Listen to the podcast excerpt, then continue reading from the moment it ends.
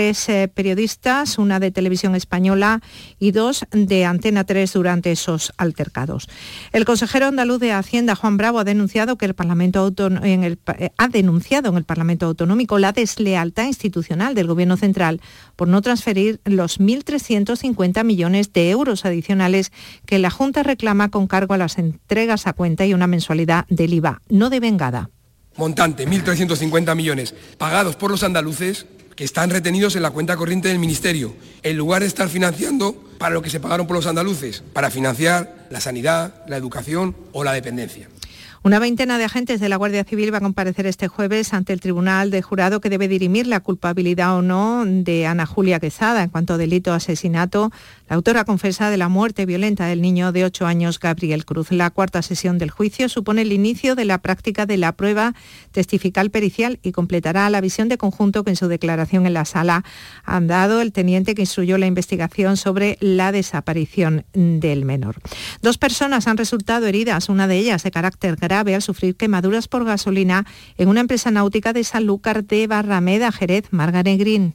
Los servicios sanitarios del 061 fueron alertados ayer tarde de que dos personas habían resultado afectadas por quemaduras en el callejón de la Paja, detrás del cuartel de la Guardia Civil. La empresa pública de emergencias sanitarias evacuó al Hospital Virgen del Rocío de Sevilla a uno de los afectados, el más grave, con quemaduras de consideración, mientras que el otro implicado en el siniestro fue asistido en el Hospital de Jerez de heridas leves. La investigación pretende determinar las causas del siniestro y si se pudiera tratar de un accidente laboral. Una mujer de 26 años ha resultado herida y trasladada al hospital de Montilla en Córdoba tras chocar su coche contra un camión cisterna en la localidad de Monturque. En Sevilla, la policía local ha identificado a la presunta autora de los destrozos causados en una cruz de piedra de la fachada del ayuntamiento hispalense. La mujer no fue grabada causando el daño porque las cámaras de seguridad no funcionaban. Han sido los testigos los que han ayudado a localizar la María José Molina. Se trata de una mujer extranjera localizada en el casco histórico de Sevilla sin documentación. Ha sido denunciada como posible responsable de un delito contra el patrimonio histórico, ya que presuntamente arrancó los brazos de la conocida como Cruz de la Inquisición. Tras recabar datos de testigos y llevar a cabo la investigación, la policía local sevillana daba con ella. No pudo ser identificada desde el primer momento porque el circuito de seguridad del exterior del ayuntamiento no funcionó bien. 22 grados en Jabalquinto, Jaén 17 en Periana, Málaga 19 en Chimeneas, Granada. Buenas noches. En el sorteo del cupón diario celebrado hoy, el número premiado ha sido 93.115 93115. Asimismo, el número de serie correspondiente a la paga, premiado con 3.000 euros al mes durante 25 años, ha sido 8008. Mañana, como cada día, habrá un vendedor muy cerca de ti repartiendo ilusión. Buenas noches. Y recuerda, con los sorteos de la 11, la ilusión se cumple. 10 y 4 minutos.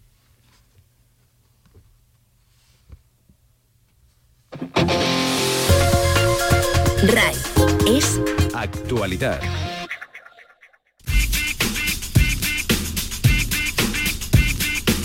En RAI, conectados con Javier Oliva. Bienvenidos, conectados. Os traemos un día más la actualidad del mundo de las nuevas tecnologías de la información y la comunicación. Nuestro epicentro Andalucía desde aquí el resto del mundo a través de la red.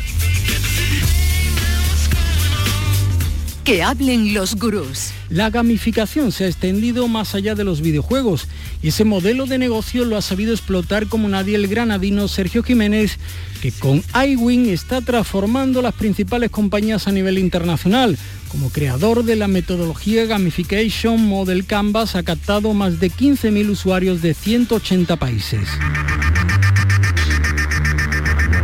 Nos vamos de evento.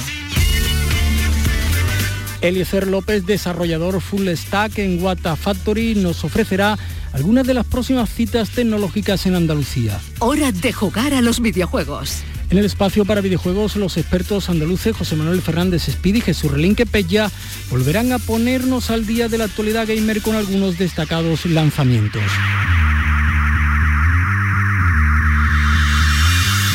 Desmontando la tecnología. Los gadgets son cosa de Pedro Santamaría, colaborador de la web tecnológica El Output quien nos traerá algunas de las nuevas propuestas de las grandes eh, corporaciones TIC. Ha sido viral en redes. Las novedades y cambios en las redes sociales nos las detallará el consultor de redes y responsable de los Instagrames de Cádiz, José Mi Ruiz. Conectados con Javier Oliva.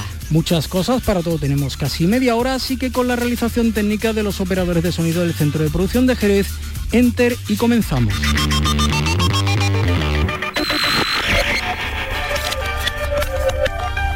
Que hablen los gurús. Lo que comenzó siendo una forma de aprendizaje sencilla para niños y millennials se ha convertido en un sistema implementado por las empresas para mejorar sus servicios y llegar a más clientes y usuarios. Hablamos de la gamificación, que en los próximos cinco años está previsto que crezca un 30%. Y hay un andaluz que ha participado en su evolución a través de su compañía, iWin él es el granadino Sergio Jiménez. Sergio, ¿qué tal? Hola, ¿qué tal Javier? Muchas gracias. Nada, a ti por estar en Conectados. Cuéntanos primero cómo nace iWin. Bueno, iWin, iWin surge casi por error.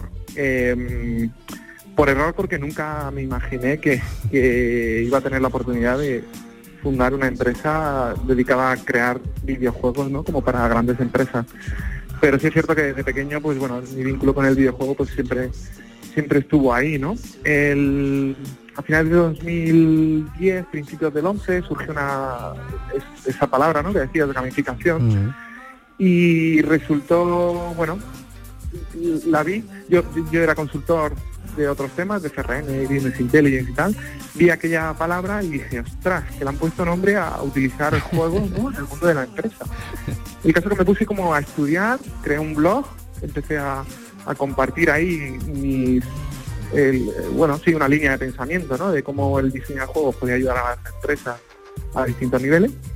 Y luego resultó que esa tendencia que había comenzado en Estados Unidos un año antes, pues en España se puso de moda, ¿no? Y justo se llevaba como un año escribiendo sobre esto. Y aparecieron los primeros eventos y la única persona que estaba hablando de esto aquí en España era, era yo, ¿no? Y entonces, ya te digo, fue casi, fue casi un, una casualidad, ¿no? O de, o de, bueno, de invertir tiempo en una cosa que te gusta y te apasiona, ¿no? Y, sin ningún tipo de objetivo empresarial. De repente se puso de moda, eh, de repente me empezaron a llamar para eventos, de esos eventos me invitaron a dar clases en escuelas de negocio, ahí conocí a grandes empresas que me invitaban a participar en sus proyectos y bueno, y entré un poco en ese circuito, en ese loop de, hasta que derivó ¿no? en tengo, tengo la oportunidad de crear una empresa para dar este tipo de servicio a otra empresa mucho más grande, ¿no?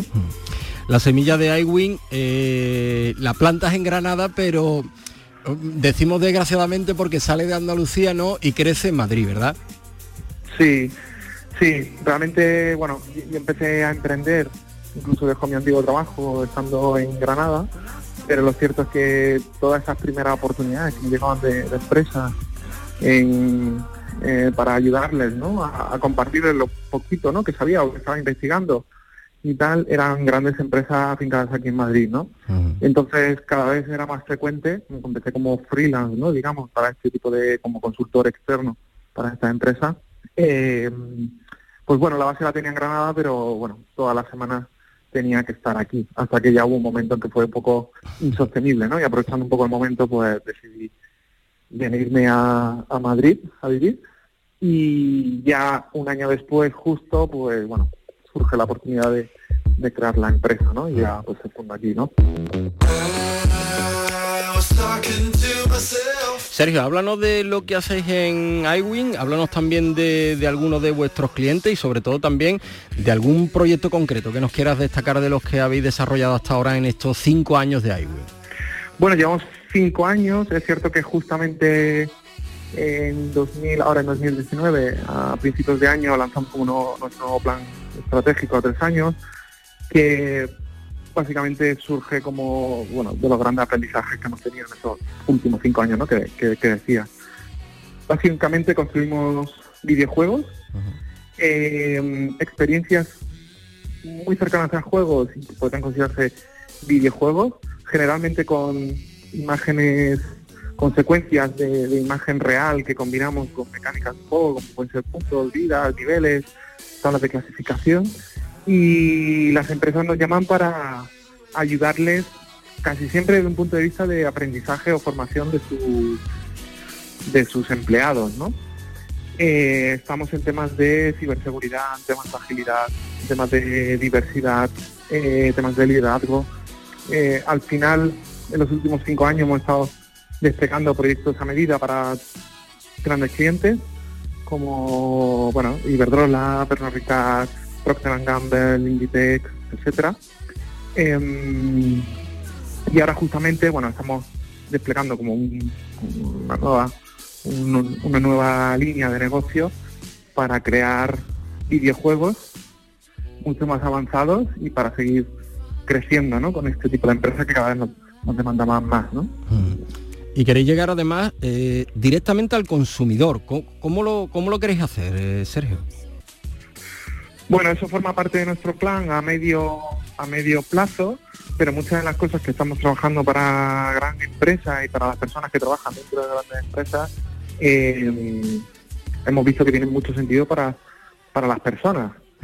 Eh, por ejemplo, ¿no? uno de los últimos temas que estamos eh, lanzando justo ahora es sobre sesgos inconscientes, que bueno, es un tema súper interesante desde que me metí en el en ello hace ya meses, eh, me ha cambiado la vida como persona. Pero resulta que esos sesgos inconscientes, pues para la empresa supone eh, problemas para la generación de culturas diversas e inclusivas, pero es que a mí como persona me ha cambiado a la hora de tomar decisiones en mi día a día, en mi casa, con mi familia, etcétera, ¿no? Entonces estamos viendo como algunas de esas soluciones que desplegamos para, para, empresas tienen sentido para, para particulares, ¿no? Al final son videojuegos con un propósito, ¿no? Con un propósito de mejorar y desarrollar eh, personas. Hemos superado, ¿no? Ya, Sergio, eso de que los videojuegos son para niños, ¿no? Como, como en nuestra época, ¿no? Eso ya está muy superado. Sí, es cierto que, bueno, hace unos años, pues todavía nos encontramos, sí, ciertas barreras, sobre todo en la empresa, ¿no? De, bueno, es que el juego, el videojuego, pues se asocia más a los millennials, ¿no? A la gente joven, incluso a los chicos, ¿no? Más que a las chicas. Pero lo cierto es que los últimos informes que vienen de todas partes del mundo, Estados Unidos, España, etcétera, eh, nos dicen que cada vez más juega gente mayor y cada vez más las mujeres. En, España 8 de cada 10 adultos considera que el juego no es cosa de niños ya, ¿no? Eh, y casi el 50% son, son mujeres, ¿no? Y esto es una realidad. Básicamente, las, los juegos y los videojuegos han evolucionado hasta tal punto que cualquier tipo de persona, de cualquier edad, puede encontrar una experiencia, ¿no? Que, que, que, le divierta, que se entretenga o que, o que aprenda con ello, ¿no? Que no somos nosotros. Y Sergio, eh, como experto, en nuestro día a día, mm, ¿dónde está la gamificación? Que a lo mejor eh, eh, la tenemos delante y no la estamos viendo. Bueno, yo en, mi charla pongo un ejemplo. Pongo un ejemplo de, bueno, yo tengo un hermano pequeño, le llevo ocho años, cuando él tenía dos, yo tenía diez. estábamos un día sentados en el salón de casa y y nuestra tele aún no tenía mando a distancia, estaba apagada, ¿no? Y le dije, eh, Miguel, eh, ¿me entiendes la tele, no? Se me quedó así mirando y me dijo, ¿y por qué no te levantas y le das tú al botón? O sea, autoridad como hermano mayor, eh, nula, ¿no? Ninguna. Pero el caso es que le dije, no sé, me salió así, ¿eh? Yo ni, me dedicaba a esto, ni mucho menos, ni... Le dije algo así como, Miguel, lo que no sabes es que tiene exactamente 10 eh, segundos de reloj para levantarte, encender la tele y volverte a sentar, ¿no? Y el tiempo empieza ya. Eh, tardó 8 segundos. De hecho, eso derivó, derivó en una competición por la casa corriendo a ver cuánto tardábamos eh, de encender la tele de distintos puntos, ¿no? de, distintas habitaciones. Eso, que es un comportamiento, encender la tele, lo activé con una mecánica de juego basada en el tiempo, ¿no? Y al final eso es de lo que trata la gamificación, de coger esas ideas, esas componentes, esas mecánicas de juego y aplicarlos en, cualquier entorno, ¿no? Mm. Como puede ser la tele, como puede ser eh, eh, aprender a liderar o gestionar un equipo grande de personas, ¿no? Bueno, Sergio Jiménez, como hemos dicho, es granadino, es andaluz, está instalado ya en, Madrid, cinco años con su empresa, con iWin, dedicada a la gamificación. Pero tienes verdad esa espinita clavada, ¿no? De, hacer algo en, tu tierra, en Granada, aquí en Andalucía, ¿no?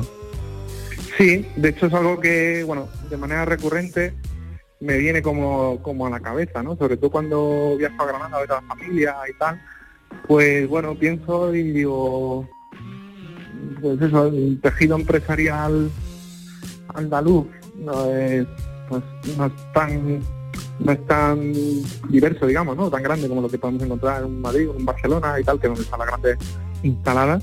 Pero bueno, si me plantea en algún momento, pues, pues bueno, poder implantar allí un centro, ¿no? Donde contribuir de alguna manera a la digitalización, creación de empleo, etcétera, ¿no? Desde mi, desde mi ciudad, ¿no? Y es donde me gustaría que se desarrollara mucho más más rápido, ¿no? En, muchos temas, ¿no? Pero bueno, concretamente en, contribuir de alguna manera así, ¿no? A mi ciudad. Pues ojalá pueda ser así. Sergio Jiménez, andaluz, granadino, fundador y CEO de iWin, compañía que ha triunfado usando la gamificación en su negocio. Sergio, que sigáis teniendo tanto éxito y que ojalá algún día se pueda cumplir ese sueño y, que te veamos por aquí, por Andalucía. Bueno, pues muchísimas gracias Javier por la oportunidad de estar este ratito con vosotros y nada, mucha suerte. Nos vamos de evento. Hay citas tecnológicas en estos próximos días que no nos podemos perder. Nos las va a contar Eliezer López, desarrollador full stack en Wata Factory. Muy buenas, esta semana volvemos a contar con eventos en varias de nuestras provincias andaluzas, eventos locales que son cada vez más referentes en el sector TIC. Los vemos. Sevilla, mañana jueves 12 de septiembre, primeros pasos con Spring y Spring Rest, un taller práctico donde se instalará Spring Tool Suites y crearemos unos primeros proyectos donde tendremos JSON, utilizaremos patrones de diseño e incluso nos conectaremos a una base de datos. Es un evento en el que podrás comenzar en el mundo Java de la mano de Spring 5, uno de los frameworks con mayor número de ofertas del momento. ¿Te lo vas a perder? Y el grupo Sevilla TypeScript organiza, también en Sevilla, un meetup sobre test para el próximo 3 de octubre. Empieza a testear tus aplicaciones Angular en una charla pensada para empezar en la disciplina del testing desde cero. La utilidad de las herramientas que veremos servirá tanto para aquellos que están empezando como para aquellos con experiencia. Y terminamos en Cádiz con Landa World, próximo jueves 17 de octubre. Se trata del evento de programación funcional más importante del país, organizado por la empresa 47 Degrees y las comunidades Scala y Java en España. Una conferencia con más de 600 asistentes, más de 16 horas de formación, más de 18 ponentes y dos tracks paralelos. Encuéntrame en Twitter como arroba López con Z y ten más información sobre estos eventos y mucho más relacionados con el sector TIC en Andalucía. Un saludo. Hora de jugar a los videojuegos. A ver qué nos traen hoy nuestros gamers andaluces de cabecera, José Manuel Fernández Speedy y Jesús Relinque Pecha. Jugadoras, jugadores, bienvenidos. Con el otoño en el horizonte, estamos justo en esas fechas en las que las productoras de software deciden ir poniendo toda la carne en el asador en lo que al lanzamiento se refiere. Ya con la campaña navideña a la vista, estamos teniendo unos días en los que no han parado de salir grandes títulos. Un no parar que, como no podría ser de otra manera, el usuario agradece.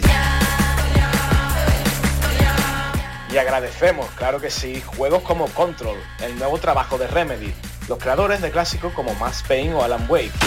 Se trata de un juego de acción en tercera persona con una estética muy personal que copa la pantalla con un espectáculo sin parangón. Nuestra protagonista podrá lanzar objetos con la mente, creará escudos, poseerá enemigos o levitará.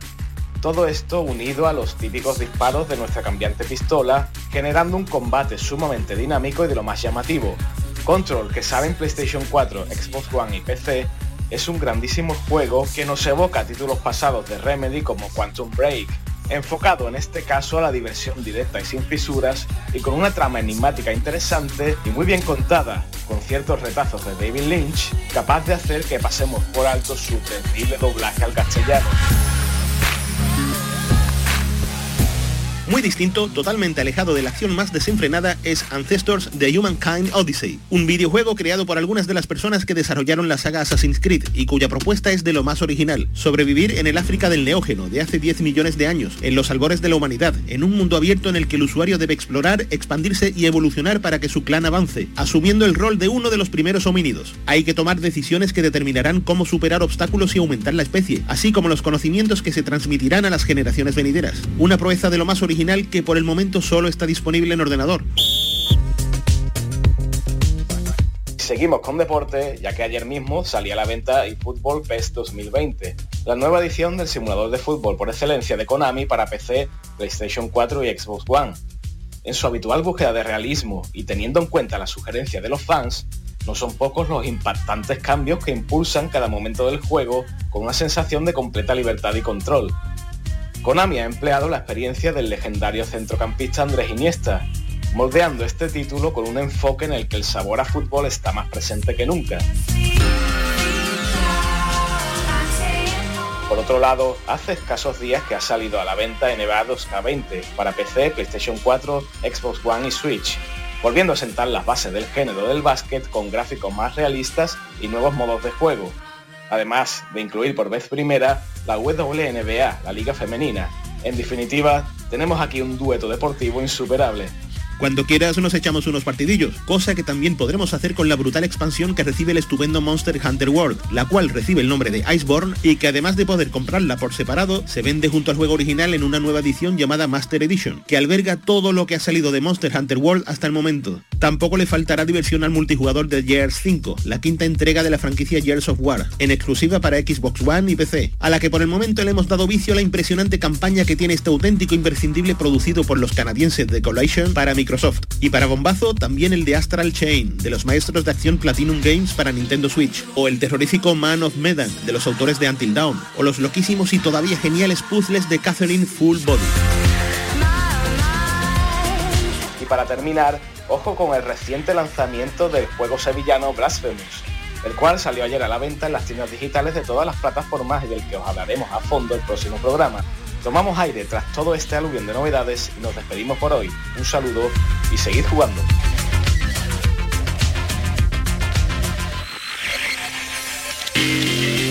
El análisis de las más novedosas creaciones TIC es cosa de Pedro Santamaría, que nos habla de los últimos gadgets tecnológicos. Bueno, pues el mes de septiembre acaba de empezar y lo hace con la feria de IFA. Se ha celebrado durante la semana pasada, ha sido los eventos de prensa y durante estos días está abierta al público en general y en ella pues bueno se ha visto lo que más o menos se esperaba.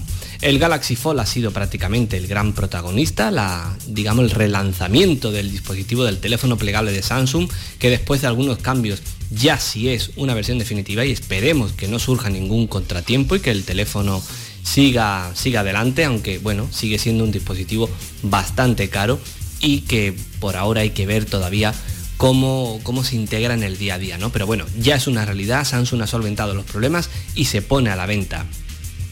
Por lo demás, ha habido alguna que otra novedad interesante en temas de teléfono, sobre todo de gama media, con fabricantes como por ejemplo Asus, como Nokia y demás, pero tampoco ha sido una feria muy destacada a nivel de grandes lanzamientos.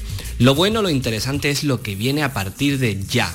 Este mismo miércoles tenemos la presentación de Apple, tenemos bueno, el lanzamiento de sus nuevos iPhone 11. Tres modelos si los rumores se cumplen, de modo que habrá un iPhone 11 que sería el sustituto del iPhone 10R y luego el iPhone 11 Pro y 11 Pro Max que serían pues las siguientes eh, generaciones del iPhone 10S y 10S Max. Puede que haya alguna que otra sorpresa, por ejemplo el Apple Tag que sería una pequeña etiqueta que haría uso de la tecnología Bluetooth para localizar todo tipo de objetos a los que se lo coloques.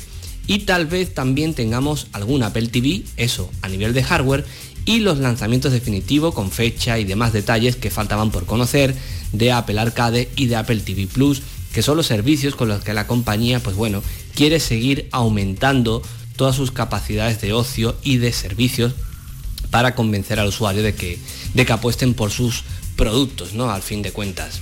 Así que estad muy atentos la semana que viene porque desglosaremos todo lo que hay que conocer de los nuevos iPhone y también de lo que está por llegar en las semanas siguientes, como por ejemplo los nuevos Pixel, los nuevos Huawei Mate y alguna que otra sorpresa. Un saludo.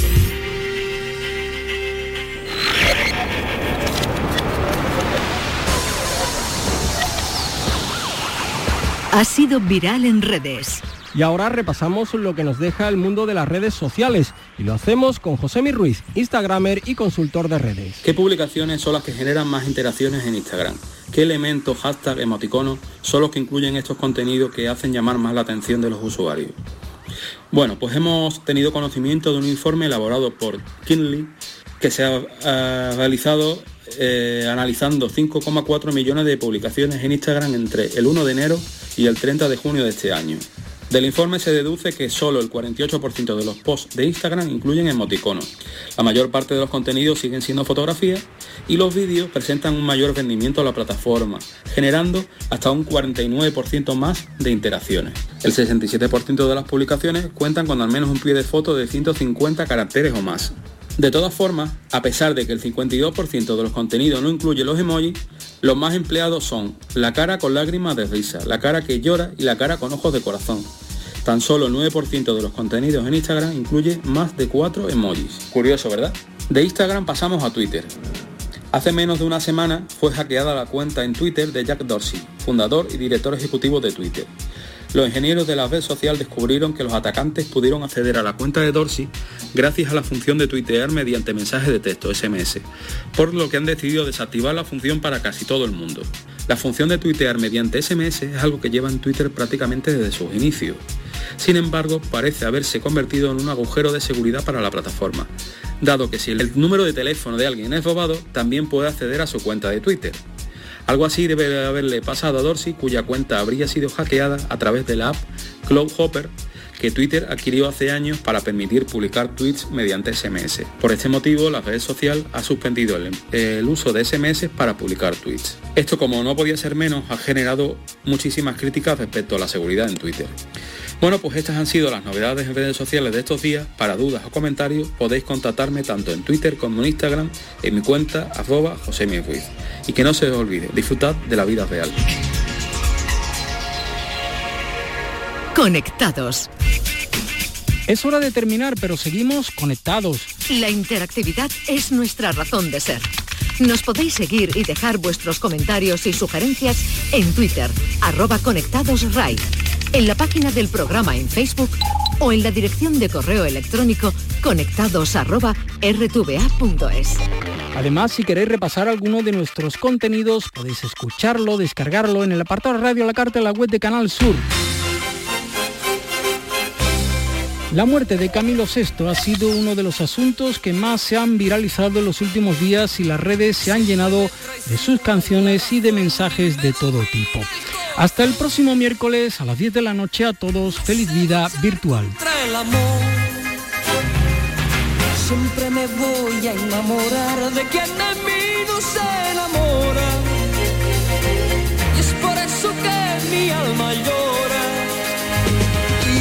Puedo más, ya no puedo más. Siempre se repite esta misma historia. Ya no puedo más, ya no puedo más. Estoy harto de rodar como una noria.